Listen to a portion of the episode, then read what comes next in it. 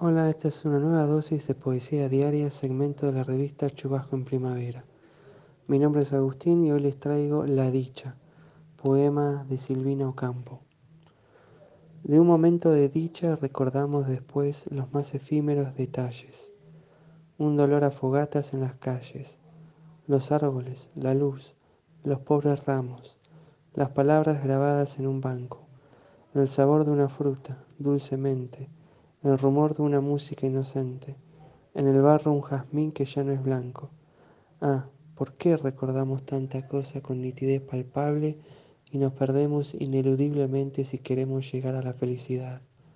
Sinuosa, recóndita, de un modo deshonesto, como una maga hechiza con sus ojos, la felicidad cruel esos despojos que el tiempo en la memoria nos ha impuesto, ocultando los pliegues de su manto las almas y los rostros, los abrazos, la esencia, la dulzura de los lazos, todo lo que perdimos en su encanto.